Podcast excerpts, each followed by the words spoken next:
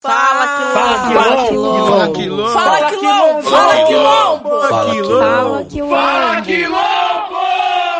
Bora lá, porque somos um povo forte, como diria Macota Valdina. Nós não somos descendentes de escravos, né? Nós descendemos de seres humanos que foram escravizados. É, as casas de axé, elas são espaços né, de preservação de filosofias milenares do culto aos orixás, né, no qual as manifestações do sagrado se dão pelas divindades, pesquisas dos orixás, forças divinas presentes nos elementos da natureza. É, nesse espaço, o sagrado feminino se manifesta em lideranças mulheres que dedicam sua força vital, corpos, mentes, corações e serviço, a serviço da comunidade do sagrado. Dentro do processo histórico da formação socioeconômica brasileira, mulheres de axé se tornaram referências dentro dos cultos de orixás em suas várias vertentes, dentro do banda, do candomblé, e fazem né, menção da sua ancestralidade banto, de Queto, Efon, Nagô, e o feminino presente na Mãe Terra também acompanha essas mulheres guardiãs do segredo e da sabedoria. E nesse sentido,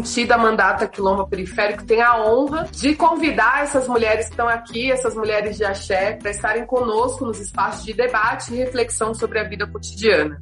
Mojubá, Motumbá, Calofé, Mucuyu.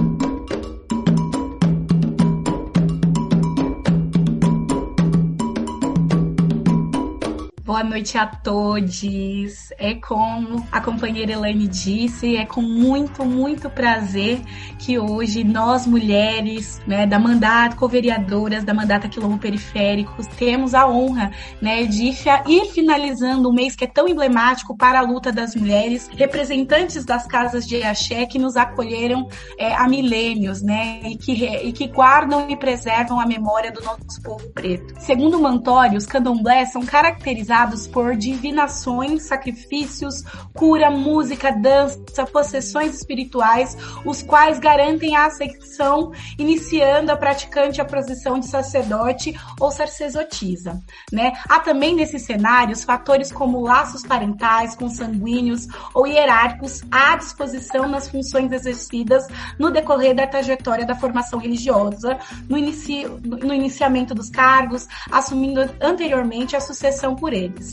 Além do saber oracular, determinante desse contexto simbólico e místico, pertence aos candomblés como manifestações afro-brasileiras extremamente ricas em suas diversidades. E que as mulheres, como Macota Valdina, Obinaruê, Mãe Menininha dos Gatuais, Ebone Cidália, entre outras tantas mulheres, tantas mulheres como as que estão aqui, são referências para o axé e para as casas de candomblé, né? Luciana, Fernanda e a Rita, né, são representações das Iabás na Terra.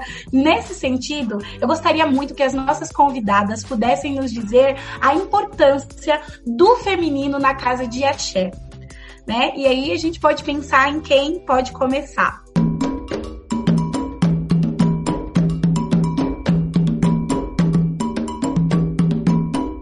Eu gostaria assim, para mostrar essa importância que tem do feminino no axé, eu vou contar minha breve história de racismo e como mulher negra, que eu falo que eu não sou mulher negra, eu sou ne negra mulher. Quando eu chego, primeiro chega a minha cor, né? Como mulher negra, restinta e baiana. Eu sou nascida em Salvador, em 1957, mas assim, eu me considero com seis anos, me sinto novíssima. Sou a mulher de Oxum, mas sou a mulher de luta. Não vejo como Oxum em Deus aquela coisa do amor, não sou isso, tá? Eu sou de um Oxum que vai pra luta, que, que pega arma, que eu falo que toda militância que eu tive na minha vida, eu não quero mais ir pra rua para discutir. Eu acho que os jovens que têm que carregar bandeira e discutir, eu quero ir pra rua agora para lutar de verdade, gente. De verdade mesmo. Pegar até minha arma se preciso for, né? No Fora Temer, não sei o quê. Eu fui pra rua com minha neta e a gente morria de rir, porque ela dizia, vô, a gente vai tomar mesmo banho na piscina da casa do Temer? E a gente foi indo. Então a minha história no candomblé não começou de agora, né? Embora eu tenha entrado para a religião aos 28 anos. Minha luta em Brasília, em todas as conferências, foi que a gente. Minha luta não começa da agora. Eu vim de um candomblé que minha família era de axé, né? A gente não foi feita de criança, porque na minha época, que eu ia com, com minha avó, eu tenho um privilégio de ter 63 anos e ter conhecido minha bisa, minha avó Bebé, que era uma história, que é várias histórias, se eu for falar não dá tempo tudo aqui, mas eu ia muito no candomblé com 10, 11 anos acompanhando as minhas tias no meio da mata, porque era no meio do mato naquela época, e eu não, não podia ficar na sala, porque criança naquela época não podia estar no candomblé, a gente ficava atrás dos barracos, era um barraco, é, nas brechas assistindo. Vim para São Paulo aos 17 anos, saindo um pouco da ditadura, e eu acho que aquela época, por não ter consciência, mas tinha alguma revolta, porque minha mãe era militante do MR8, e eu via minha mãe apanhar grávida no Pelourinho, né, durante a ditadura. Assim, no final da ditadura, com os estudantes, ela ia subindo, aí o guarda empurrou com aqueles pau que eles tinham de borracha, era na época, agora parece que é madeira, e eu vi minha mãe apanhar grávida. Aí vim para São Paulo, porque minha mãe era, era muito abusada pelo meu, meu pai, né? Tinha um abuso de maltratos mesmo, de apanhar. Meu pai era militar. E aí eu vim para São Paulo e toda começa a minha vida aqui. Como toda mulher negra, comecei em casa de, de branco, né? Como se diz na Bahia. Aqui se chama casa de família, mas aqui estudei, aqui trabalhei, fiz enfermagem. Hoje eu sou aposentada e meu e fui, fui entrei na religião aqui em São Paulo e continuo na religião até hoje. Qual é a importância? Eu fui para militância na questão de gênero. Minha militância, não, minha militância primeiro foi na questão de política, né? Eu fui de um partido político e a, eu achava naquele momento que o partido ia nos suprir tudo aquilo que a gente precisasse. Não é bem, não foi bem assim, mas a gente continuou nesse partido e dentro desse partido a gente descobriu que tinha alguma coisa diferente, né? Como com ser mulher, a gente só servia para bater, bater palma e para induzir votos, por mais nada do que isso, né? Não tinha, não tinha mulheres na política em 80 80, ah, 80 qualquer coisa. Aí, dentro desse partido, a gente se descobre negra, não, não, foi pra militância do, do, movimento negro. O movimento negro, a gente também percebe quando a gente vai para dentro do movimento feminista, que existe alguma coisa estranha, a gente começa a fazer, e aí faz movimento negro das mulheres negras. Participei de muitas assim, é, conferências, todas as conferências, na verdade, em Brasília, achando que a gente realmente podia, né? E, e podemos, e podemos. A mulher, hoje, eu, é, às vezes a gente, na revolta, a gente fala, ah, mas não valeu a pena, né? Quando junta as pessoas da minha época, mas a gente fala que não valeu a pena, mas quando eu vejo, né? Por exemplo, agora a Elane no Periférico, quando eu vejo algumas mulheres, quando eu vejo que tivemos uma presidente negra, ou, presidente negra não, presidente mulher, aí a gente começa a dizer que valeu a pena. E eu não queria parar nessa pandemia, eu me sinto muito sufocada, né? Vontade de ir pra rua. E aí a importância da mulher negra do axé, certeza disso. Ainda vou descobrir essa questão do recorte também, dentro do axé com os homens, porque eu falo porque aqui na minha casa só chega mulheres, e não é uma casa só de mulheres, né? Mas os homens que aqui chegam não quer fazer o que as mulheres fazem, que é uma casa, não falo grande, mas é um espaço que tem um espaço de mato, em que a mulherada pega na enxada, pega na, na serra. E aí os homens, quando chegam, acham que as mulheres estão para cozinhar e servir para ele. Eu acho que eu sou muito crítica na questão de homem no axé. Como meu pai, eu fui feito em São Paulo por um homem e esse homem branco. Mas ele me colocava no lugar. Ele falava: olha, esse lugar aqui é seu. É, aquela época ele já era doente, mas esse lugar aqui é seu. É, tudo que você está aprendendo ou sabe vai servir para o futuro. Eu não entendia, né? Aí, lógico, ocorria várias discussões, saía, entrava, aí eu achava que a militância era tudo para mim, e nisso fui me perdendo na militância, né? Aí ele morre e eu já era Yalaxé da casa. Tinha uma pessoa designada para sentar, para ser a mãe, que eu ia só criar essa criança para quando ela tivesse na fase de sentar, eu ficar do meu lado. Não foi isso que aconteceu. O Orixá sabe o que faz. E aí teve um dia que ele falou, Ogum tá dizendo que você que vai segurar a parede da casa. Eu, como? E esse espaço por uma mágica, eu tinha saído da no, no, meu trabalho, que era a Fundação OSEC na época, no Dom José, e ganhei um dinheiro e comprei esse espaço. E aí ele ficou comigo até o, dia, o último dia da vida dele, e eu fiquei responsável e estou assim até hoje como tem a pessoa que era designada a ficar aqui, era uma filha de uma EQED, ela se deslumbrou na época, já, isso já tem uns 30 anos, pela questão evangélica, ela já tinha morado nos Estados Unidos, uma mulher negra, negra, retinta, e foi para os Estados Unidos e aqui ficou eu, ela é evangélica, até hoje a gente conversa, mas ela está do outro lado, e que é o outro lado que para mim é o que leva o martírio de hoje. Eu me lembro quando eu fiz orixá, até tinha as evangélicas, mas não tinham as, a coragem que elas têm hoje de nos enfrentar. Eu sou uma mulher que, quando a minha filha estava no primário, aos sete anos, a Dandara, hoje ela está com 30 anos, entrou na religião agora, ela já passava alguns perrengues lá na, na escola e que vinha dizendo, mãe, eu não quero que você morra. A mãe vinha chorando um dia, no outro dia eu baixo na escola. E aí essa escola era muito boa, e é, essa escola era muito boa, era uma escola que, na época, o Mano Brau ia com a gente, era uma escola que só tinha referência a um posto de saúde posto de saúde eu trabalhava. E naquela época a gente ia fazer palestra, ia psicóloga, ia Mano Brau, ia não sei o quê. E eu enfrentava as evangélicas e dizia, não, não quero. Quando a questão de religião, quando foi para a sala de aula, não quero. E eu não quero também que ela fique fora da sala. Eu quero que ela tenha aula enquanto tiver aula de religião, porque eu não, não eu sozinha não ia ganhar a questão de dizer, não, não vai ter, eu sou contra religião nas escolas. Mas, e aí eu ganhei, lógico, eu mais duas pessoas que as filhas não participaram dessa aula. Então, a mulheres no, mulher no axé, eu acho que é muito desafio. É desafio por tudo. A questão de ser mulher nos traz a dependência de que o eu sei que no candomblé o homem não, não faz algumas coisas que as mulheres fazem, as mulheres não fazem algumas coisas que os homens fazem. Mas o homem se sente muito mais empoderado nessa questão de estar tá achando que mulher já vem com a cabeça de fora, né, com a questão de gênero, que já vem mesmo dizendo, olha, a gente que manda porque mulher não pode isso, mulher não pode aquilo. E por conta disso, a gente, mulher, aqui nesse espaço, a gente pega na motosserra, a gente faz tudo que no espaço que a gente põe é, é, azulejo nas paredes. Eu me lembro que eu agora estava lá na cozinha do Orixá, em, é, numa parte da casa, e eu olhei pro chão e falei, nossa, a gente que fez tudo isso aqui com a mão, não foi pagando, hoje não aguento mais, né? E eu falo para as meninas aqui, não aguento mais. E aí tem essa questão de gênero em tudo quanto é lugar, né? No, no trabalho. Então a mulher negra é duplamente é, discriminada é no trabalho, mesmo na, nas casas de religião, que você pode ser responsável por depender de um homem para fazer um orô, para pegar a faca, e aí eles acham que podem ter, ter, estar no comando. Então essa luta continua. E eu gostaria muito de ver, quer dizer, aqui, eu estava conversando com um, coloquei ele devidamente no lugar para pensar, porque já vem dizendo, olha, comigo é assim, eu quero isso. Não, você está numa religião, você não está no, na negociação de poder, de dizer, de exigir. Aqui todo mundo, todo mundo vale um ponto. Ninguém vale dois, ninguém vale um meio. Todo mundo aqui vale um ponto, seja homem, seja mulher. Hoje,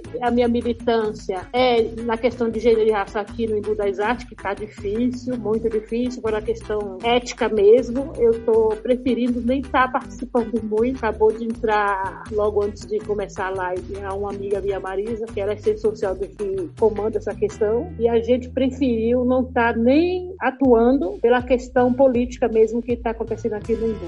E eu gosto de estar na rua, porque sou mulher de, de, estar na rua, de participar de sarau, de fazer, eu tenho, esse, eu tenho um negócio né, de comidas afro-africanas que se chama Joe Baiano, que é uma feira que se refere a essa feira lá de Salvador e que eu faço comidas afro-baianas africanas. Hoje eu tenho essa pesquisa em cima da folha, descobri que nossos ancestrais comiam muita folha. Hoje eu estou fazendo assim, um estudo da alimentação em Moçambique, Gana, Moçambique, Angola, um pouco, descobrindo as folhas, descobrindo que nossos ancestrais não tinham certas coisas que a gente tem e que a gente pode ter e quase que de graça, né? Como alimentar-se de folha. Essa semana eu estou participando do Festival Umbu e eu fiz uma alimentação com um tipo de folha e aí eu descobri que, come a, que se come a folha do de Moçambique, eles comem muito a folha do feijão, comem a folha do quiabo, comem a folha. E aí dá pra fazer vários pratos. E é essa a minha vida hoje. Esse negócio meu hoje funciona sexta, sábado domingo por causa da questão da pandemia, mas eu costumo fazer muito. Ainda estou também atuando num sarau. Uma vez por mês eu vou pro sarau, levo um tipo de alimentação e conto a história dessa alimentação.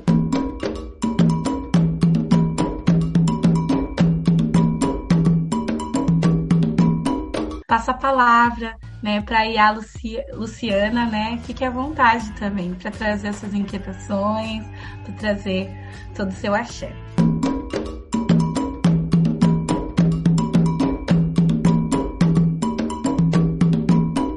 A bênção de todos, todas e todes.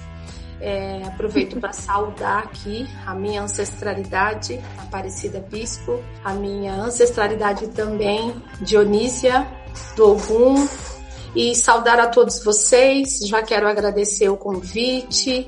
É sempre muito bom a gente pensar é, nesse feminino, né? É sempre importante a gente fazer esse resgate, porque as religiões do candomblé, né? As religiões de matrizes africanas são sim e a gente precisa reconhecer, a gente precisa revisitar, norteadas, mas fundadas por mulheres, né? O Candomblé tem na sua fundação três mulheres, e a e a Caná, e a Nassô, essas três mulheres princesas, as princesas que então fundaram o Candomblé. E aí é, a gente vai então entendendo algumas casas que até hoje têm na sua gestão, no seu maior cargo de autoridade, as mulheres, né? É um matriarcado um matriarcado importante que foi se estabelecendo e reverberando. Aqui eu estou falando de, de, de, três, de três princesas e também das casas aí de maior referência, que é o Cantuá, que é, que é o Afonjá, que é a Casa Branca, ou a gente pode inverter, porque há quem há alguns estudos que dizem que a Casa Branca é, é a, primeira. Então, a primeira a primeira casa, enfim.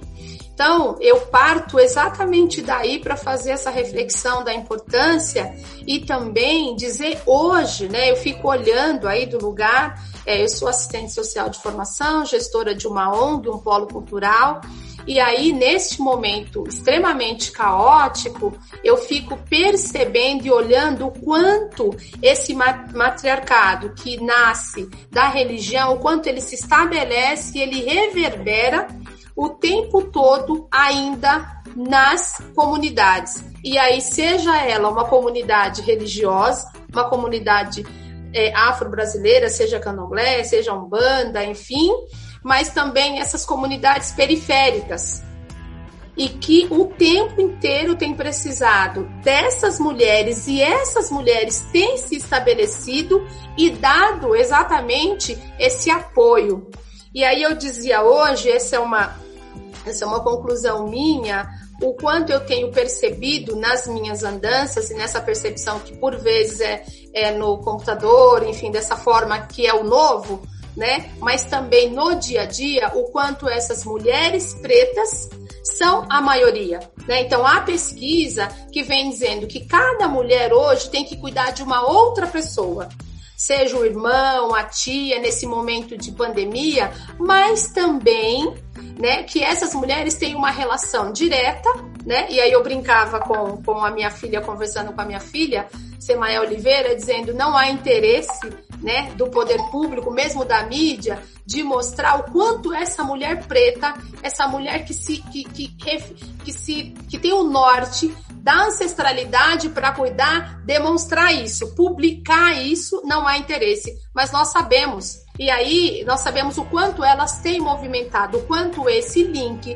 com eu sou de Oiá, eu sou de Emanjá, eu sou de Oxum, o quanto ele fortalece essa caminhada. Porque mesmo que ela não, não tenha nesse não esteja nesse momento numa relação direta, numa relação participante do candomblé, ela tem como referência essa divindade, esse feminino para fazer com que ela caminhe, porque o momento é um caos. O momento é de você sentar e pedir a mãe olhar para te fortalecer para a caminhada. É você pedir a mãe Oxum, é você pedir a mãe Obá, a mãe olhar. Então eu vejo diretamente ligado esse cuidado, esta relação que fortalece, esta relação que se estabelece. Então mulheres pretas, periféricas, né, que sabem por vezes pelo oráculo ou por outros caminhos que elas então acreditam que estão relacionadas a uma divindade feminina e se estabelece ali no cuidado, no cuidado que é também que é no candomblé, mas que para fora do candomblé. Né? Essa coisa da mulher preta que cuida, da mulher preta que se preocupa, ela tá diretamente ligada com sua ancestralidade.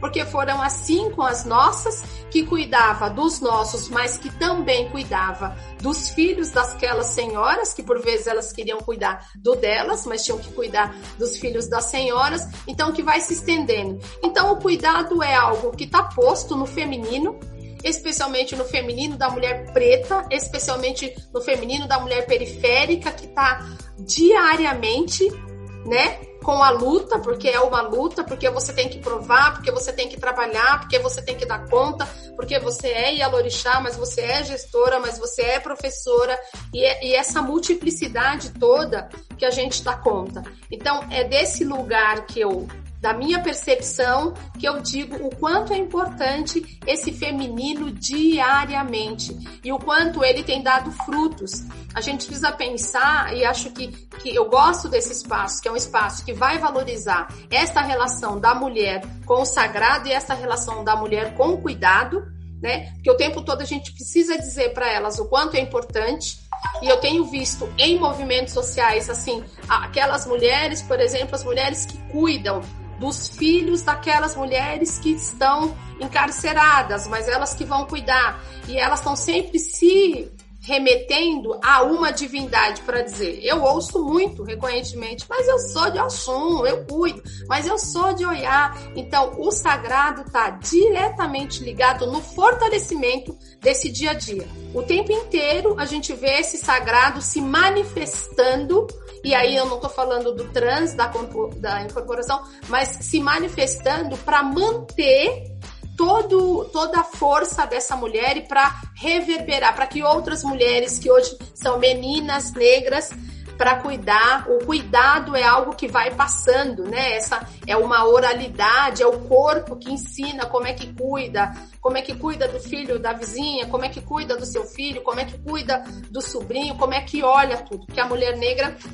ela tem, o brinco sempre que é um olhar ampliado, né? Ela olha uma situação, percebe aquilo e consegue dar conta de tudo isso. Mas é claro que está, na minha avaliação, está muito ligada à nossa ancestralidade, né? aos, aos processos de, de de, de, escravidão que a gente teve e há essa, esse sonho de liberdade, mas de uma liberdade real, né? de uma liberdade que nos fortalece, de uma liberdade que ainda é sonho, que é alimentado né?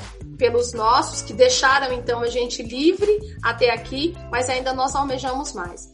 Então eu vejo exatamente essa coisa do feminino, essa, essa forma de se aquilombar, essa forma de se cuidar, esse espaço que a gente está aqui, né? Olha, nós estamos todas aqui em mulheres negras. A gente está falando de algo que a gente tem propriedade para falar. A gente sabe falar do cuidado porque nós cuidamos um do outro.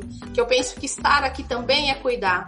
E as pessoas que estão nos ouvindo também estão tá pensando em cuidado, inclusive se reconhece, penso eu, nessa quando eu falo, olha, ela se refere a uma Iabá. Né? Ela se refere a uma divindade que em algum momento esteve no Aie, né, na terra, e que teve que cuidar e que teve que brigar e que foi para luta e que foi para guerra, assim como Mãe Oiá e outras tantas Ayabás. Então é dessa forma que eu que eu trago aqui a minha contribuição, a minha reflexão. A provocação é o quanto é necessário a gente validar e reconhecer todo o trabalho da mulher negra, especialmente a mulher que está na periferia. Porque por vezes ou muitas vezes ela não tem o um reconhecimento, ninguém diz para ela. Eu vejo aí as pesquisas que estão dizendo que elas são maiorias, especialmente na no momento pandêmico, né? Mas e quais são os movimentos que a gente vai dar visibilidade para esse cuidado? Quais são os momentos que a gente vai dar força para essa mulher? Entendeu? À luz da divindade ou não, né? Porque tem outras mulheres que não necessariamente estão ligadas à religião, mas ela está ligada, mesmo inconscientemente, à sua vivência ancestral, porque foi através das suas senhoras, da bisavó, da avó, que ela aprendeu exatamente que é o cuidado que essas avós também aprenderam com outras e aí foram lá nas nossas ancestrais, eu diria que mais atrás. Eu acho que eu penso, penso que é muito importante que a gente, né, a provocação é exatamente isso, né? Como é que a gente traz, como é que a gente dá visibilidade a essa importância? Porque quando a gente dá visibilidade para essas mulheres, a gente as fortalece e fortalece as próximas, porque o caminho de luta ainda é muito grande, ainda é muito árduo para nós, a gente precisa estar tá junto, a gente precisa estar tá próximo, nós precisamos nos cuidar. É, para mim, por exemplo, foi um alimento muito grande quando a gente vê a vitória do Quilombo, né? Porque é se ver representado num espaço onde o poder da caneta é muito importante. Então, você saber, já tive em outros espaços políticos, onde eu sei exatamente qual é a relação com o poder da caneta. Então a gente entende que você fazer a passeata, que você brigar, ela tem um valor, ela tem um peso, mas estar aonde a caneta manda é completamente diferente. Então é essa relação também que a gente precisa trazer aqui para a mulher que está na periferia né? Essa dimensão, inclusive essa relação, essa dimensão que a gente precisa trazer para essa mulher, porque aí nós vamos fortalecê-la para além do cuidado para dizer agora o seu cuidado vai virar uma política pública. Agora o seu cuidado, ele toma uma outra forma, porque esse é o sonho. Esse é o sonho de toda mulher preta, esse é o sonho de toda mulher periférica, esse é o sonho de toda mulher. Que aquele cuidado que foi das nossas avós, das nossas que nos antecederam, que ele vire uma política de cuidado, né? E não esteja aí nesse caos, que está todo mundo preocupado. Eu estou preocupada enquanto gestora de uma ONG, que cuido de, que, que, que contribuo, né, com duas comunidades, que são mulheres e são, na sua maioria, pretas, e aí não é porque a ONG que eu trabalho tem um recorte para a população preta, mas porque quem está mais, quem está em maior condição de alta vulnerabilidade são as pessoas pretas, e não foi eu que estabeleci isso. Aliás, se eu pudesse, seria diferente. Era um outro povo que estava aí nessa condição, e aí eu ia chamar só de reparação.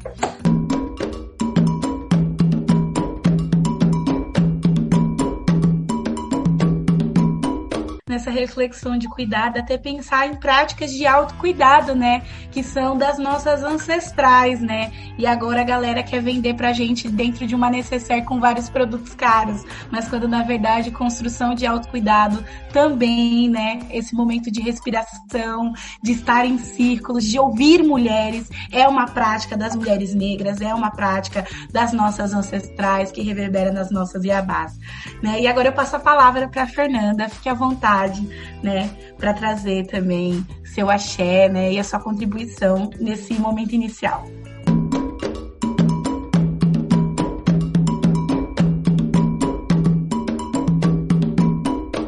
Primeiramente, pedir a benção da minha Lorixá e a Luciana Joiá, mãe Ana Rita, e cumprimentar a todos aqui do Quilombo Periférico. É, me sinto muito honrada e até um pouco sem graça de estar nessa mesa, porque, enfim, eu sou peixe pequeno perto da, da trajetória dessas mulheres, né, da minha Orixá, da Manhana. Mas, ao mesmo tempo, eu fico feliz porque eu acho que é cada vez mais importante a gente estabelecer pontes entre a juventude e os nossos mais velhos, as nossas mais velhas, né? Então, eu venho aqui trazer muito uma fala que procura é, conectar esses, esses dois pontos, conectar esses dois lados e, e, a, minha primeira, a minha primeira aparição pública num evento falando desse lugar de EQED, desse cargo feminino é, no candomblé, que é marcado pelo cuidado dos orixás, que é marcado por uma, uma perspectiva de assistir a Mãe de Santo, né, de auxiliar a Mãe de Santo nas mais diferentes atividades, de, de, de cuidar dos abiãs, dos iaôs, de cuidar dos ritos, de não deixar que falte nada, de estar o tempo todo presente, né? E de ser mãe, acima de tudo né, que é um lugar de mãe que eu vou tentar trazer um pouco. O que é isso para mim, como alguém de 27 anos, que não é mãe biológica e que no candomblé se, se encontrou e se reconheceu nesse lugar de mãe, né? É, eu, tenho, eu tenho uma trajetória é, muito atravessada pela academia, pela universidade, eu fui a primeira pessoa da família a se formar em, em uma universidade pública, eu sou formada em letras pela USP, atualmente estou no doutorado. E, e, a minha, e, a minha, e a minha trajetória, a minha construção como pessoa pública, digamos assim, é muito atravessada pela academia, pelo meu lado como pesquisadora. Então, há pessoas que se surpreendem quando sabem que eu sou EQED, quando descobrem que eu sou EQED, quando percebem o meu vínculo com o candomblé, e eu acho que cada vez mais importante, até considerando os casos de intolerância, mas não só, né? Eu acho que tem uma questão afirmativa também. Então, me colocar a partir desse lugar, então aceitar esse convite, foi muito nessa perspectiva também, né? E aí pensar esse, a importância desse sagrado feminino para mim, esse sagrado feminino e a, e a importância das mulheres no candomblé passa muito pela minha própria trajetória, de como o candomblé chegou para mim, né? Como eu disse, eu, eu, eu venho de um lugar, eu eu, eu, sou da periferia de São Paulo, da Zona Leste, sou a primeira pessoa da família a se formar em universidade pública. E quando você entra na universidade, você está acessando um espaço que um espaço que historicamente foi negado aos seus ancestrais, aos seus aos seus pais, aos seus avós, aos seus primos, tios, na maior parte das vezes. E aí nós tendemos a, a ir com muita sede ao pote, né? E, e, se apropriar daquele conhecimento entender que aquele conhecimento, que é o conhecimento visto como legítimo, de uma maneira é, um tanto perigosa, porque a gente corre o risco de se envaidecer, de achar que os livros, que são os livros, as aulas, as palestras, a única fonte de conhecimento. E são, e são essas fontes de conhecimento que devemos nos apropriar. Então, quando eu entro na Universidade de São Paulo, eu posso constituir uma trajetória acadêmica de, muito focada na excelência, em ter boas notas, passo também a militar, mas ao mesmo tempo é, eu começo a adoecer, né? E adoecer nesse lugar de estar num, num espaço muito violento, muito desigual. Na época não havia política de cotas. E é nesse, e é nesse processo que, em meio a esse adoecimento psíquico, né, em meio a essas pressões todas, que o candomblé aparece para mim como um lugar de cuidado, como um lugar de acolhimento e como um lugar, acima de tudo, de abaixar a bola. Que eu acho que essa é uma questão que, que atravessa muitos de nós que somos, somos mais jovens, de muitas vezes achar que nós estamos inventando a roda, que nós estamos acessando alguns espaços, acessando alguns conhecimentos, nós sabemos mais do que as pessoas que não passaram por esses espaços, né? Então é muito comum que a gente é, reproduza uma visão que é totalmente incoerente com a nossa história e com o nosso legado. E eu lembro que quando eu chego no Candomblé, quando eu passo a me aproximar do terreiro, uma das perguntas que eu faço é: ah, quero livros para eu aprender o que, que é religião e tal. E aí a resposta que eu recebi foi: você não vai aprender é, lendo livros, você vai aprender com a experiência, com a vivência, lavando banheiro, limpando galinha, estando presente, né? E é nessa, e é nessa possibilidade do estar presente, do vivenciar, que eu fui me conectando com facetas minhas que eu não achava que eu tinha, né? Que eu achava que eu era só a Fernanda nerd, estudiosa da USP, né? E uma dessas facetas foi a dimensão do cuidado, né? Mesmo quando eu era Bian, que é o não iniciado na religião, é o novato, aquela pessoa que está conhecendo a religião, eu já é, atuava no sentido de cuidado, de me preocupar com as pessoas, e aí com o tempo eu descobri que eu era EQED, né? Que eu tinha, eu tinha esse caminho como EQED, como alguém que também era mãe, né? Como alguém que auxiliaria a Yalorixá. E isso para mim foi foi um divisor de águas na minha vida, porque eu pude me conectar de uma maneira potente e ancestral com uma coisa que eu carregava, mas eu não sabia que tinha essa dimensão, né? E eu acho que a gente tem tem uma, existe uma, uma, uma, construção histórica da mulher negra como alguém que sempre cuida, que cuida dos outros, que trabalha para os outros, que serve para os outros, mas no caso do candomblé, esse cuidado tem uma dimensão muito empoderadora e que eu vejo todos os dias na minha orixá, né, de pensar como esse cuidado emancipa, como esse cuidado fortalece, como esse cuidado humaniza, né? Então, é, para mim, foi muito especial é, viver nesse lugar de mãe, esse lugar de alguém que cuida, de alguém que zela, porque o acolhimento também ensina, né? E, e mais do que isso, é, eu pude, digamos, reconect, me reconectar com a minha essência de uma maneira que talvez se perdesse mais e mais durante a minha trajetória na Universidade de São Paulo, né? Uma, uma trajetória que poderia se desvincular desses saberes que nós carregamos, né? Então, acho que essa é uma questão que eu queria frisar aqui, que a gente, a gente dialogar mais, né?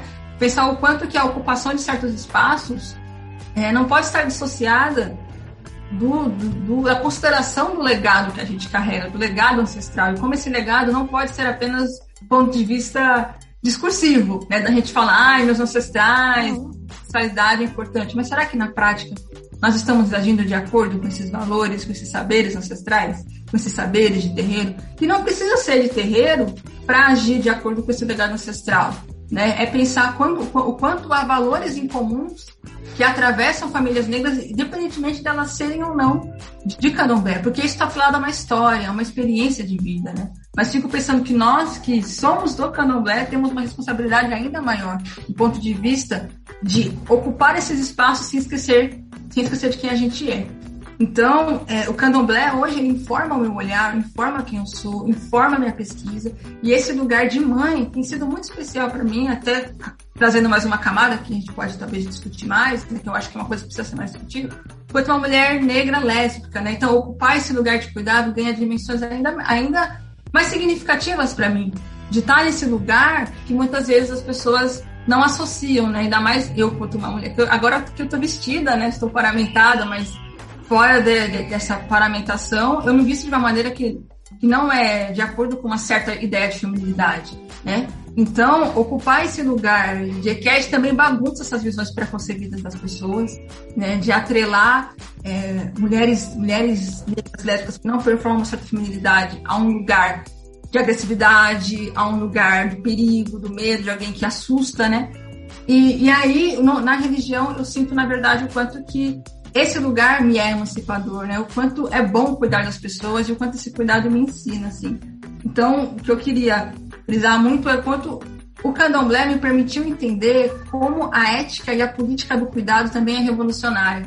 E pensar o quanto que discursos acadêmicos, políticos, muitas vezes não conseguem alcançar o que a dimensão do cuidado alcança, que é a dimensão do afeto, né? Então eu vejo que o espaço do terreiro, por exemplo, onde eu convivo com várias pessoas, meus irmãos de santo, vários devem estar assistindo a live agora, eu vejo que a gente consegue conviver com a gente de uma maneira lúdica, de uma maneira aberta, descontraída, de uma maneira séria também, mas é pensar o quanto que é a convivência, a convivência também acaba sendo transformadora, né? E para mim, enquanto mulher negra lésbica, o candomblé tem sido um espaço extremamente emancipador, é extremamente importante para minha trajetória e eu acho que os meus irmãos estão, e alguns já falaram para mim o quanto eles puderam desconstruir, inclusive, visões que eles tinham a partir dessa convivência, né? Então eu penso que esse sagrado feminino, essa presença das mulheres negras no candomblé, ela está atrelada a uma dimensão do cuidado que é transformador, né? desse acolhimento,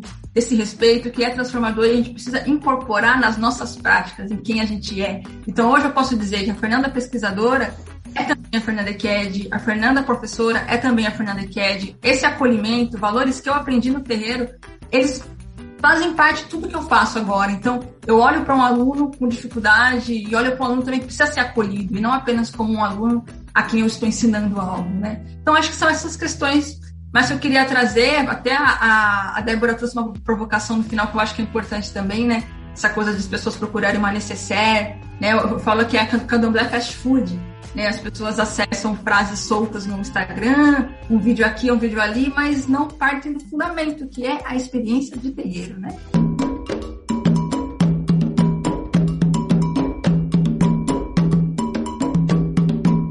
É, e a gente sabe, né, que as dimensões tanto do racismo estrutural, né, é, como opressões de classe, elas vão incidir diretamente, né, nas nossas casas de axé, da maneira que elas se construíram historicamente. Se essa, se essa dimensão de gênero, né, porque a gente tem muitas casas, né, a grande parte delas lideradas por mulheres, né, mas se essa dimensão de gênero, ela, ela aparece também de uma forma que oprime, de alguma maneira, né, se, se existe essa tensão de fora ou mesmo de dentro das, das casas, é, que é uma tensão de gênero mesmo, que você percebe que é uma atenção que é direcionada porque você é uma mulher à frente de uma casa de axé. Como que isso aparece, se aparece, né, dentro do fazer de vocês?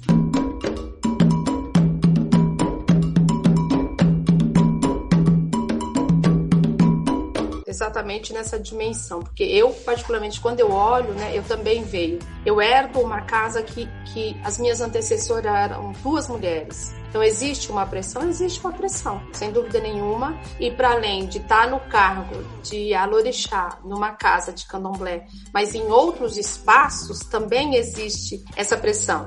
Como é que você lida? Eu penso que ah, o, o candomblé ele te dá maior segurança especificamente pela história. Eu me sinto assim, um pouco mais segura porque tem uma história de, de, de de criação, uma história de, de organização feminina no candomblé. Então eu tenho, eu sinto a pressão, mas eu também me sinto é, é, como se fosse um respaldo, entendeu? Quando eu olho a luz daquelas mulheres, então eu me sinto um pouco mais segura. A pressão existe, mas eu diria que no candomblé é menor, porque é isso, né? Quem quem frequenta, quem conhece a história do candomblé, sabe como ela se dá. Isso significa diminuir? Não, não diminui, entendeu? Mas eu, particularmente, me sinto um pouco mais segura nesse sentido por conta de conhecer a história, por conta de ser, de, de reconhecer no legado, né, no aprendizado da, das minhas antecessoras o quanto era importante, o quanto é lidar, né? Neste momento, eu diria que talvez nas últimas décadas, a gente tem pensado alternativas de partilha, né? Como a, a Rita disse, então tem funções que são distintas, funções específicas para homens, funções específicas para as mulheres, mas também aqui na minha casa é tentar muito essa, essa coisa de respeitar a hierarquia, mas também dar uma certa horizontalidade para as questões. Então, é, a pergunta é: você sente? Ah, eu sinto, sem dúvida nenhuma que eu sinto. Mas é um sentir diferente, por exemplo, de estar à frente de, de, um, de um outro espaço, onde eu também estou no lugar de gestora, entendeu? E que tem uma pressão, é, uma pressão masculina. E mais, né? Porque o candomblé, para fora você tem a pressão de ser masculina e a questão também de cor, né? A questão de ser uma mulher negra. E o candomblé, eu, eu percebo que ele acolhe um pouco mais isso, porque essa, novamente, a gente se remete à história.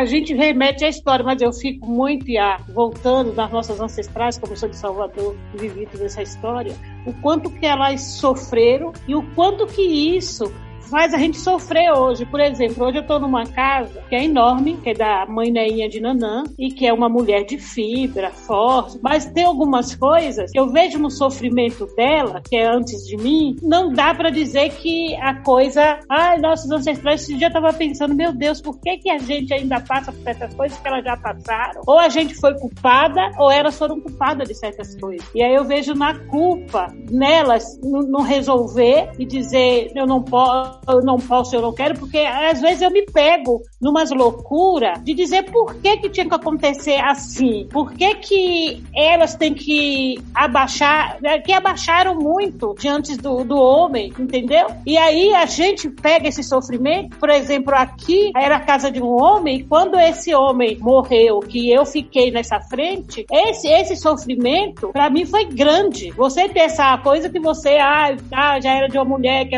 eu fui de um homem. Então você imagina é dar uma casa, entre aspas, é dar, porque o espaço já era meu, né? E ficar nesse, nesse pedaço que era do Ogum e que os homens que estavam não aceitam. E aí eu fico pensando, eu não podia ter passado porque eu passei pela questão de eu sempre ter, sempre, porque como eu era a chefe da casa, quem cuidava era eu, que fazia as coisas era eu, resolvia. Do administrativo ao o sagrado. E aí eles não aceitam. E aí eu sei das histórias também dessas Yanassô, Mãe Estera, tudo ficou nos últimos tempos, por exemplo, da mãe Estela, ela já não teve voz. Não é que ela não tinha voz pela questão de saúde, não. Era questão de gênero mesmo. E aí, quem criou isso? Se a gente formamos essa, esse, essa religião lá atrás, pós-escravidão, por que, que não, é, elas não conseguiram fazer o que a gente faz, pontuar essa questão de gênero? Eu tenho muito problema. Tenho muito problema a questão de gênero no canal. E não é só eu. Eu vejo a grande maioria. Eu vejo hoje a mãe Neinha, por exemplo, tá com 70 anos, é uma mulher de fibra, que resolve, que faz, mas que eu, eu tô com medo. Eu tenho medo, porque ela é minha, minha bar, ela é minha antiga. E eu não sei o que, é que vai virar. Porque os homens ainda não se prostram dizendo pra que que está ali. E aí, quando eu, eu pontuo isso, por que que está aqui, eu sou quase que só, entendeu? Ah, porque são as mulheres, porque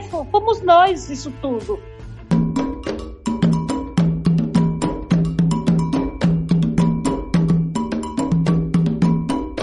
O que eu vou falar aqui é até à luz de algumas conversas que eu já tive com a, com a Luciana, né? Com a minha que é pensar que eu acho que uma das dimensões, não diria da violência de gênero, mas dessa desigualdade de gênero, né? De pensar essas questões que você trouxe, ela é, passa pela a dimensão do cuidado, né? Quem cuida de quem cuida. Eu acho que natural, naturalmente, né? Não naturalmente, historicamente as mulheres, especialmente as mulheres negras, são sobrecarregadas com a dimensão, pela dimensão do cuidado, né? De, de trabalhar é, à noite, à noite, de manhã, enfim, tá o tempo todo preocupada em, em, em em cuidar da sobrevivência dos filhos, né, garantir a educação.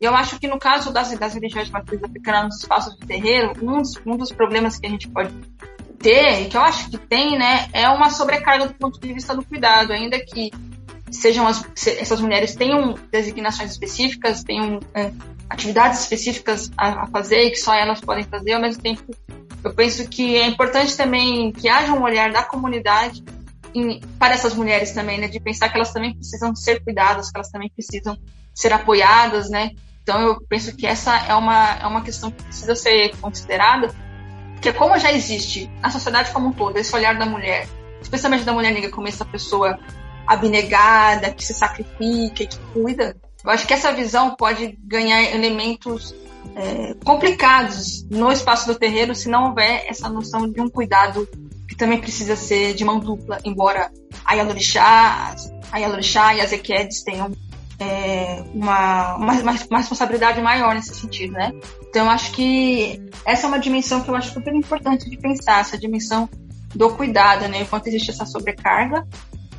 E em relação à, à violência em si, né? Pensar como se, isso se manifesta, não a pressão. Do ponto de vista de uma experiência pessoal, eu, não, eu nunca passei por uma experiência em que eu me sentisse é, discriminado ou algo nesse sentido, né? Mas o candomblé, assim como qualquer outro espaço religioso, também pode reproduzir dinâmicas violentas, né, dinâmicas de gênero, de raça, de sexualidade que podem incidir e afetar as pessoas. Né? Então, acho que é muito importante que a gente crie cada vez mais instâncias é, de diálogo e, e, de discussão sobre isso, né? Porque é, é para ser um espaço de acolhimento de todos, né? E um espaço em que todos possam ser reconhecidos. Só que ao mesmo tempo preciso considerar também as diferenças, né?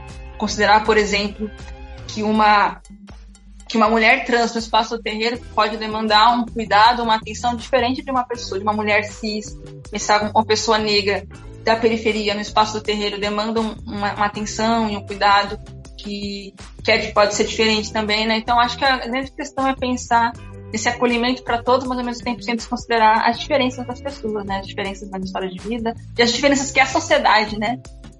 que a sociedade criou historicamente e que, também afetam a possibilidade delas aproveitarem esse espaço, crescerem.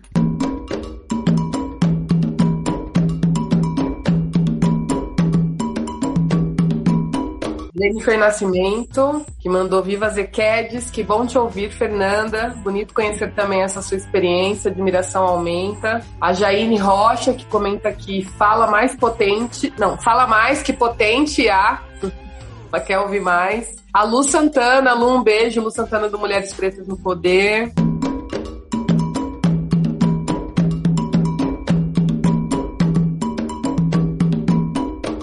Falando e eu vou olhando para o tempo. E acho que é um espaço tão produtivo, um espaço tão potente que a gente precisa falar várias coisas, a gente quer falar várias coisas. E aí acho que a gente precisa também pensar nessas dimensões políticas. E o tempo todo, essa é uma fala muito recorrente minha. Quando eu falo dimensões políticas, eu não estou falando da dimensão política partidária, mas eu estou falando da dimensão política que os terreiros têm, né? Da força. Novamente eu vou voltar para essa força feminina e a gente tem vários exemplos, né? Recentemente, é, quer dizer, recentemente foi publicado, né, a luta da mãe meninazinha lá em, no Rio de Janeiro para os pertences do povo de Candomblé, entendeu? E que a gente precisa então publicar, a gente precisa fazer novamente dar visibilidade para isso, para que chegue, porque o tempo todo a gente vai falar de algumas opressões, a gente vai falar de, dos problemas, mas também precisamos falar das vitórias. E aí lá atrás, né, a gente está falando disso agora, porque às vezes eu vejo as pessoas dizendo, ah, e a Luciana, mas a gente precisa considerar as histórias anteriores. E a gente pode falar também de Manhaninha e tantas outras Yalorixás que tiveram essa intervenção política e que beneficia todo o candomblé e não só uma casa. Porque, por exemplo, quando a gente tem um terreiro que cuida ali de uma região, essa é uma intervenção política. Ser do candomblé é uma resistência, é um ato político. E a gente precisa olhar para isso com cuidado e com fortalecimento, na perspectiva preocupa de fortalecer esses espaços e essas ações dessas senhoras, porque assim a gente cresce, né? A gente se junta, a gente eh, vai exatamente no sonho exatamente dos nossos ancestrais, porque era isso que eles queriam. Era isso que essas senhoras todas que tiveram por aí, ou Paul Fonjá, que tem uma escola, o meu sonho, o sonho da Fernanda, eu penso que talvez da Elaine, de toda mulher preta, que a gente pudesse ter uma, uma escola que falasse exatamente o que é o Yorubá e que trouxesse exatamente as nossas questões, não como é na escola, que não, inclusive, embora a gente tenha aí a lei 10.639, que não foi implantada em muitos lugares. Então, acho que é importante a gente falar dessa dimensão política e frutífera, né? Há, há desafios ainda para alcançarmos? Há, mas também há bons frutos nesse caminho das intervenções políticas de outras, de outras senhoras, né, que contribuíram conosco e continuam contribuindo, porque tem uma história que não é contada, né? Tem um lado da história do candomblé que acaba não sendo contado. E é, um, e é uma história muito importante, são intervenções políticas extremamente significativas para quem está agora. Para quem chegou agora, tem uma história que foi dada antes, tem gente que construiu e continua construindo muita coisa sem sem a devida visibilidade. Aí a gente posso falar da minha Yalorixá, mãe, mãe Luizinha de Nanã, qual a sua contribuição ali naquela comunidade, mãe Dani, que assim, a casa tem a gestão de cinco pessoas, mas tem mulheres fortes que estão lá e que está reverberando todo o seu aprendizado, né, que aprende também com, com o pai Tata Pércio, mas que isso vai rever, reverberando. Acho que é isso. É muito importante a gente olhar essa dimensão, a gente validar e reconhecer essa dimensão para continuar a caminhada para o fortalecimento. Acho eu, eu gostaria de lembrar aqui, especialmente esses grandes feitos, né? Poderia ter feito uma lista né, de intervenções políticas e que eu sempre brinco, falava recentemente com, com numa live com, com a Eked Sim, assim, para os muros, para além do terreiro, para além das casas todas, né? E ela traz aí um importante, foi muito impactante, né? Que é uma senhora que escreve um livro sem ter ido na universidade, mas que traz todo o aprendizado do terreiro e, e, divide isso e resgata aí muita gente. Recebi muitas mensagens desse resgate, né? O quanto o terreiro é importante, o quanto de novo vem o cuidado, né? O quanto o terreiro olha para todo o coletivo na sua individualidade. Porque aí olha para Débora, é, é, que está do lado da Elaine, mas o olhar que é, tem um, um, olhar que é da Elaine, outro que é da Débora, outro que é da Samara. Então, dentro do coletivo, né, tem essa, essa individualidade e que isso é muito rico. Esse é o exercício, né? E isso é um papel feminino que está novamente ligado às nossas ayabás. Era que eu vou lembrando um monte de coisa, né, gente? Quer falar, que quer fazer toda essa ponte, quer aproveitar esses momentos que são poucos para fazer esse resgate e para dizer o tempo todo o quanto é importante estarmos nesse lugar de cuidado. Né? Se a gente pensar os terreiros, os quilombos, consideram a construção dos quilombos, que era exatamente cuidar. Era receber todo mundo com as suas diferenças, mas com um desejo único, e eu penso que o desejo único da população negra, especialmente, eu, eu, diria que da população negra, mas que tem um recorte importante do feminino, né? O quanto a gente quer os nossos meninos livres, os nossos meninos orientados, o quanto o candomblé cuida, o quanto o terreiro cuida, o quanto essa comunidade se cuida. Tem vários exemplos de várias comunidades de terreiro, de várias EBS, na verdade, que vão estabelecendo formas de se cuidar nesse momento caótico de pandemia, onde um cuida do outro. Acho que é, essa é uma contribuição que queria deixar aqui para a gente pensar muito nisso. Acho que é importante pensar no terreiro exatamente como esse lugar de cuidado e um cuidado que vai para além do estar, né, na hora da função. É um cuidado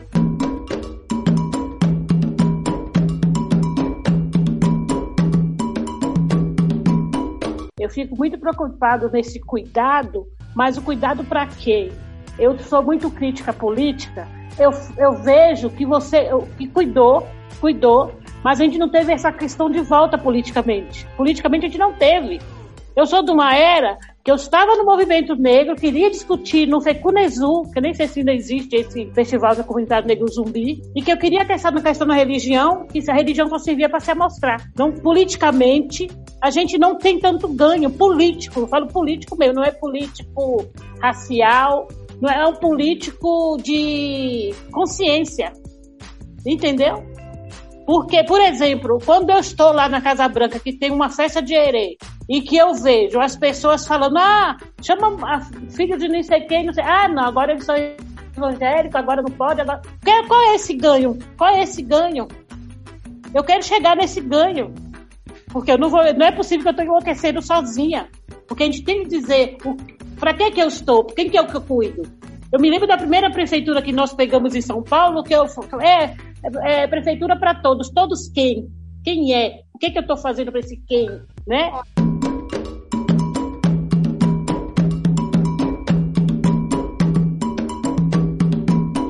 E ah, eu acho que é o seguinte, eu penso hum. que nós temos dores sem dúvida nenhuma. Também não estou dizendo aqui que tudo é cor-de-rosa, de jeito nenhum. Eu acho que nós temos dores, sem dúvida nenhuma.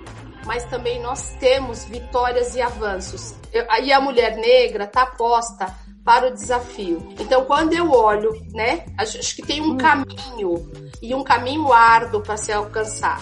Quando eu olho e vejo o quilombo periférico neste lugar, eu reconheço uma vitória, é um caminho de luta. Então eu tenho olhado para isso, assim, esse é um espaço que a gente tem alcançado. Nós temos alcançado alguns espaços que não eram possível para os nossos ancestrais. Eu falo da minha responsabilidade ancestral. Então eu não desisto, eu caminho porque eu olho para quem esteve antes e que continua mesmo diante de tanta dificuldade. Eu tô, eu não estou estou aqui negando que há dificuldades. A senhora tem razão quando diz que há dificuldades. Mas eu, particularmente falando eu e a Luciana, insisto porque eu consigo olhar os avanços e o caminho que a gente percorre, né? Hoje falava, inclusive, da nossa responsabilidade quando a gente fala de governo, né? A gente tem um nosso governo. Como é que a gente olha para isso? Eu estou olhando para o quilombo como um espaço. Eu estou olhando para as quatro mulheres que entraram na Câmara Municipal para dizer assim para nossa ancestralidade a gente está avançando.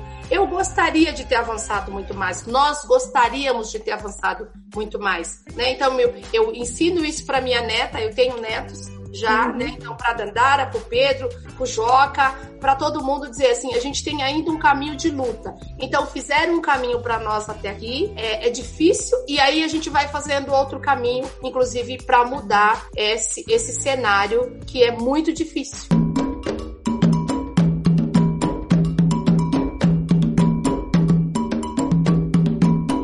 Willu Obadmin, mãos femininas que tocam tambores.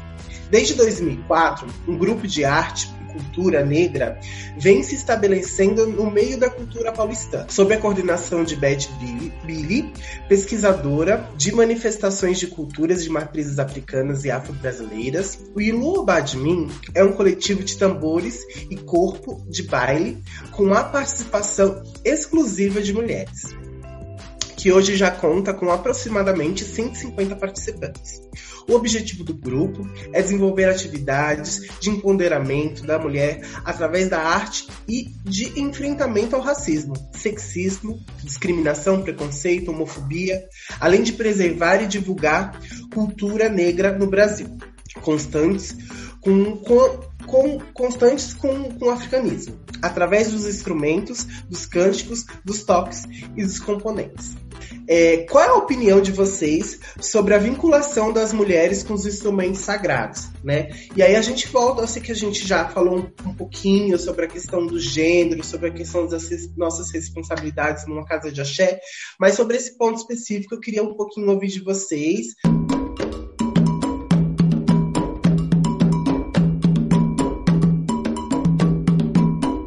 Eu lembro que algumas semanas atrás a Teresa Cristina participou do Roda Viva. Perguntaram para ela sobre é, sambistas mulheres, né? E umas coisas que ela disse foi: é claro, a gente tem muitas sambistas mulheres, mas existe uma história apagada de mulheres negras instrumentistas, de mulheres negras que tocavam percussão, que tocavam instrumentos.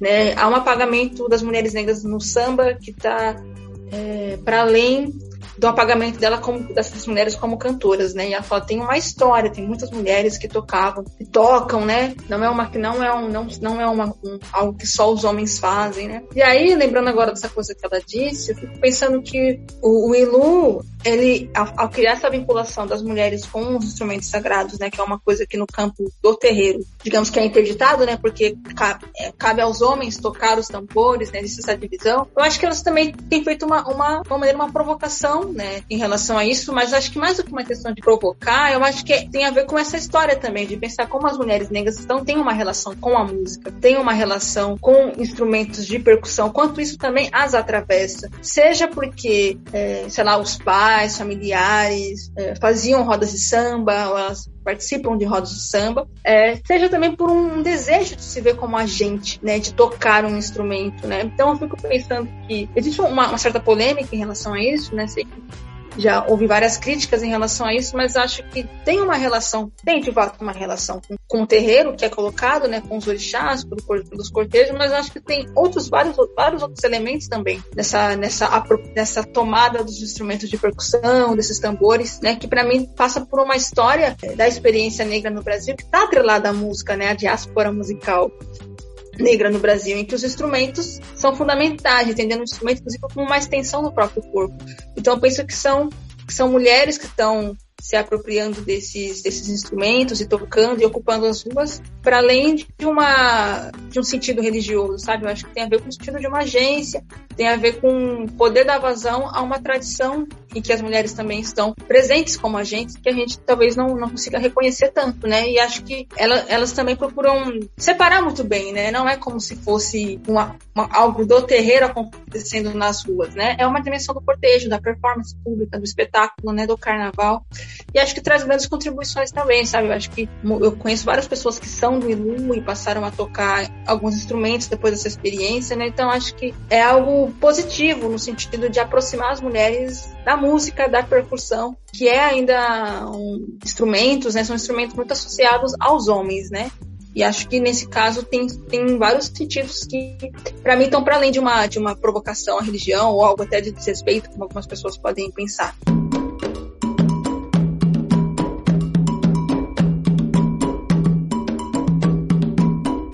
Acho interessante abordar a trajetória de acolhimento da Ia Lúcia a partir da perspectiva de quem faz um trabalho social voltado para a população vulnerável periférica.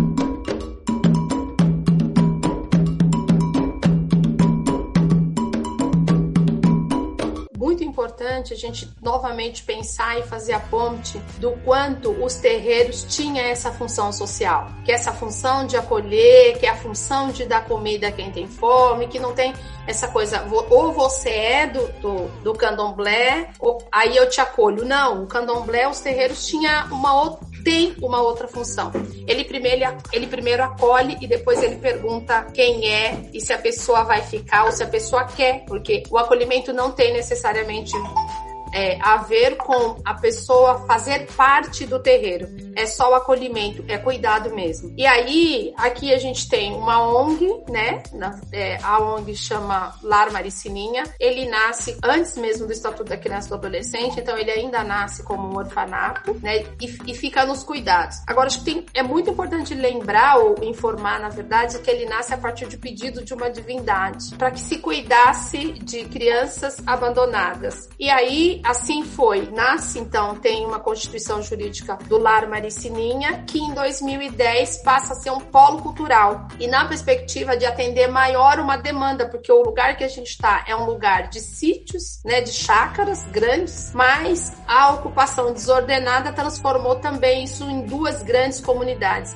que é a comunidade do Morro do Macaco e a comunidade do Morro do Macaco e da Lua Brilhante, que estão próximas aqui. Então a gente faz esse trabalho pelo Lar Maricininha, não é, embora ele tenha ganhado visibilidade nos últimos dois anos, uma outra visibilidade, mas ele não é um trabalho de agora. Então, cesta básica, cuidados vulneráveis, não é recente. A gente faz isso há 30 anos. O Lar Maricininha está nesse lugar há 30 anos. E aí, eu de novo vou, vou trazer exatamente essa força, né? De um lado, é a profissional, é alguém que consegue olhar e fazer a leitura da conjuntura, né, de cuidados vulneráveis, trazer, tentar trazer, fazer as pontes aí para trazer a política de atendimento para nessa região e que se fortalece exatamente no sagrado. Então, com certeza, Oiá me conduz, eu herdo uma casa que é de Xangô, né? Minha mãe era uma senhora de Xangô, eu herdo essa casa e esses elementos, essas divindades vão me fortalecendo para essa luta, especialmente nesses dois últimos anos. Por quê? Porque a coisa ficou ainda muito pior, né? Então você olha a vulnerabilidade e aí você pensa em vulnerabilidade, você acha que não é possível ela ficar numa condição ainda muito mais favorável, mas é possível. E a pandemia trouxe essa, essa, esse caos, né? Que a vulnerabilidade ela tá aí toda hora grifada. Então quem antes tinha que tinha como subemprego vender bala, hoje ele não consegue vender bala. E aí nós vamos trabalhando aqui, entregando cesta básica, atendendo, fazendo a ponte com serviços com CRAS, CREAS, para que as pessoas recebam um benefício, enfim, tem todo um cuidado, assim. Essa a perspectiva do Lar Maricininha que está junto. Como é que a EBE contribui com isso? Então, por exemplo, no dia da sexta,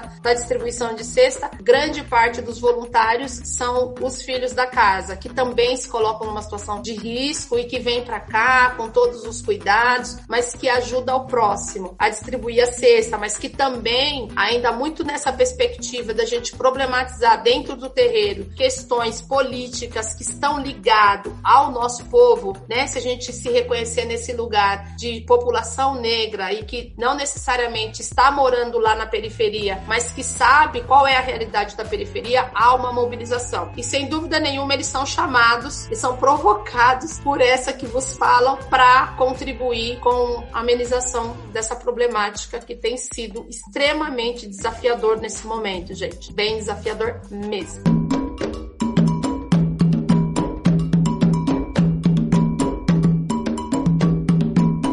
Eu vou dizer né, que eu tenho essa questão política muito agravada de mim. Eu já trabalho com gênero e raça. A minha casa, como é grande, tem um espaço. Vem mulheres vítimas de violência, por isso a gente às vezes não pode falar muito. Esse espaço já está funciona, mas quase sempre ficam dentro da minha casa, porque minha filha é muito sensível. A gente acaba trazendo elas quando não tem, que hoje por questão política não tem mais hotéis aqui nessa região de Embu das Artes para elas ficarem, então elas ficam nesse espaço do axé. Eu fico aqui sempre pensando em avanços, avanços, avanços. Eu acho que eu tô, sou um pouco do Ogum, né? Quero um pouco de guerra para resolver. Eu acho que a população em si né? Mesmo as de candomblé estão muito deixando a desejar na questão da luta, tá? As pessoas, eu conheço um monte de a que estava aí nesse governo, que não gosto nem de falar o nome que me, me deixa, que aumentou só a questão é, de violência contra a mulher, e eu sou muito voltada à política nisso. Mais de 10 anos que a gente acolhe as mulheres que não tem para onde correr durante o dia, que é a menina que fica lá no, na prefeitura fez essa parceria aqui comigo, mas comigo direto, sem nenhuma ajuda. A gente vive do nosso mesmo, das coisas daqui, porque para ela era muito difícil, como assistente social, ser chamada durante a madrugada que tinha uma mulher que estava sendo expulsa, estava sendo surrada, e que a maioria delas são de, pelo recorte, são de mulheres de pastores evangélicas que acabam vindo para o espaço mas que acaba voltando. Isso a gente não, não, eu não tenho como resolver, nem ela, né? Mas é mulher, na hora do socorro tem que dar. E eu sempre fico pensando que eu não vou estar aqui, então que eu tenho que caminhar mais com pressa um pouco daquilo que eu caminhei. Eu me lembro da minha juventude, eu ia para a rua e achava que ia resolver. Hoje não, acho que eu vou resolver aqui dentro da minha casa com os nossos. Sou avô de sete netos, crio uma neta, a Júlia, que a mãe morreu com câncer de 28 anos, e que me dá alegria quando eu vejo ela hoje com 12 anos fazendo essa, essa, esse recorte né, de, de gênero. A gente foi eu fiz um outro dia uma filmagem que chama Quebrando o Tabu, e que ela faz esse recorte. E eu falei, não precisa eu falar, bastou ela ver. Estou aqui, reconheço nossas abás, reconheço toda a luta, vim de uma cidade que eu sei que até hoje tem essa questão racial que deveria, deveria ser resolvido politicamente de gênero e que acontece horrores até pior que São Paulo.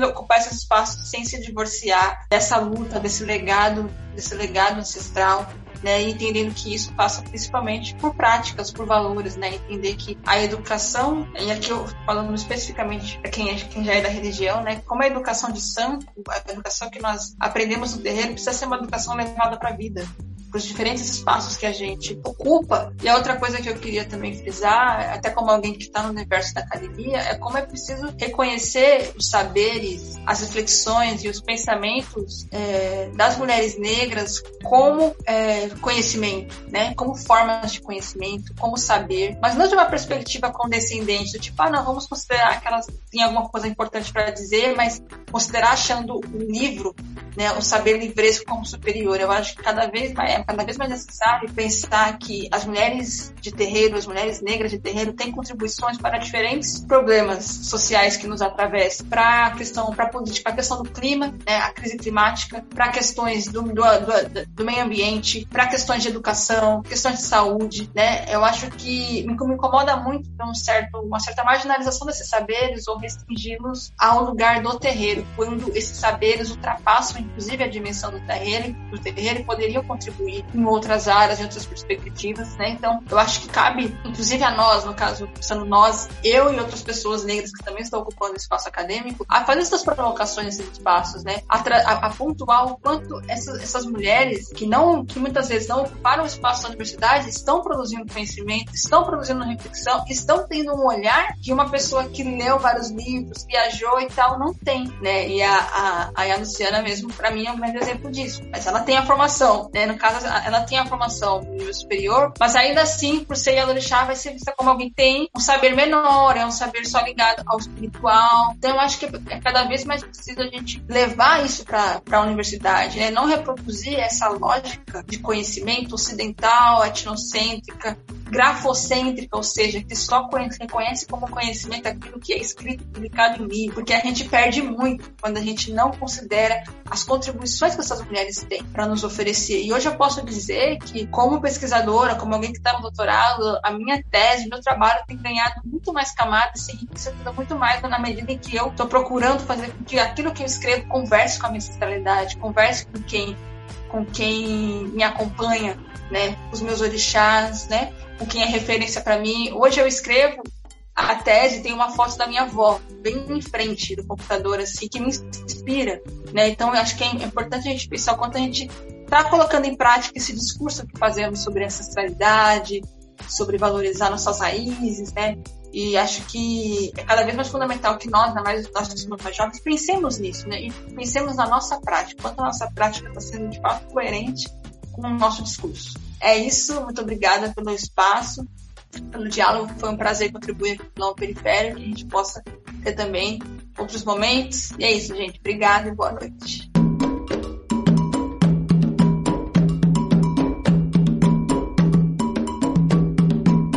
finalizo dizendo de como é bom estar nesse espaço, o quanto faz bem pensar nos nossos desafios que não são poucos.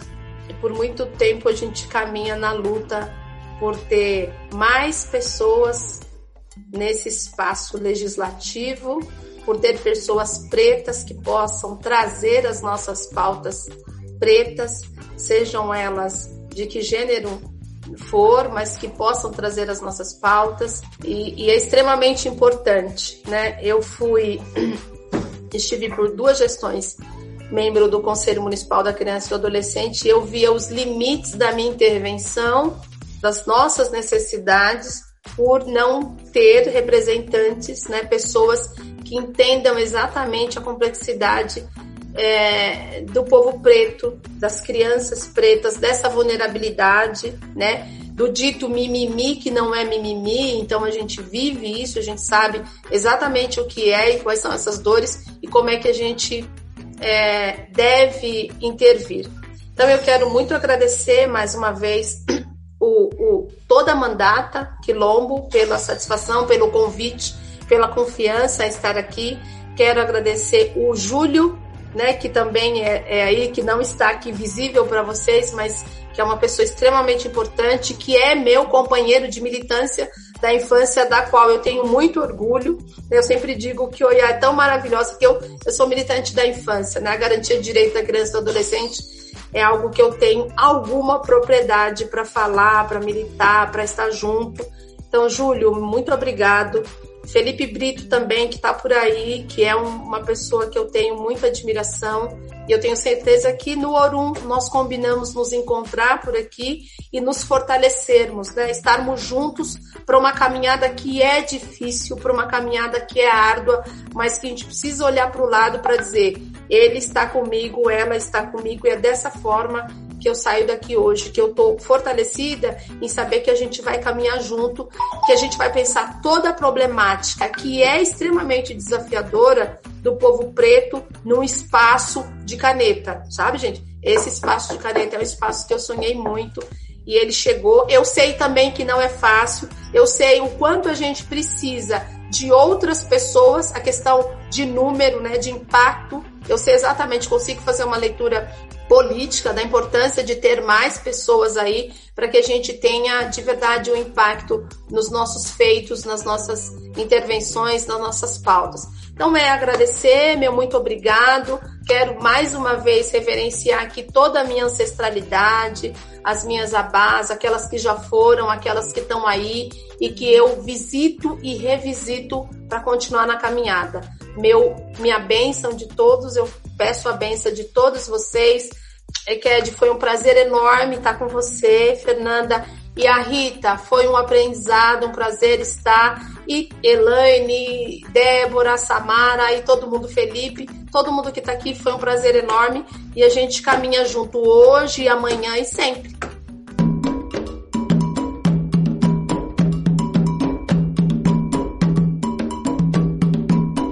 Agradecer também a todo mundo do Quilombo, porque nessas horas, quando a gente faz esses encontros maravilhosos, como o de hoje, os nossos grupos de WhatsApp lá do gabinete ficam pipocando, assim, as pessoas falando, né, como tá incrível, porque fica todo mundo muito feliz é, da gente poder fazer esse diálogo. Então eu fui muito agradecida. É uma sexta-feira de uma semana difícil pra gente, né, no gabinete, e a gente sempre dizia isso, né, que a nossa força a gente ia buscar aqui fora, né, com os nossos. De uma semana bem pesada pra gente na Câmara, é, é um, um, um privilégio, é uma paz mesmo no coração poder encerrar é, essa semana com vocês e com esse acolhimento. Hoje se falou tanto de cuidado aqui e só da gente poder fazer esse diálogo, isso com certeza é um cuidado para nós, nós três aqui, mulheres do gabinete, para as outras mulheres é, do gabinete, para todo mundo que está trabalhando por esse projeto, né, que não é só nosso, né, é um projeto maior, como a Luciana falou. Então eu preciso muito agradecer a Luciana e a Ana Rita, a Fernanda. E é isso, o Quilombo continua lindo como que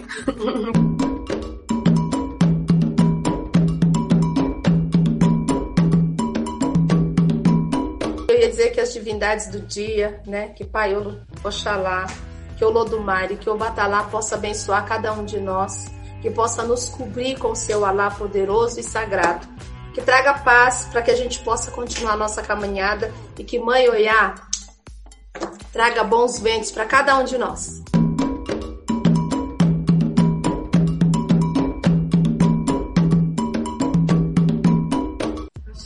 É isso.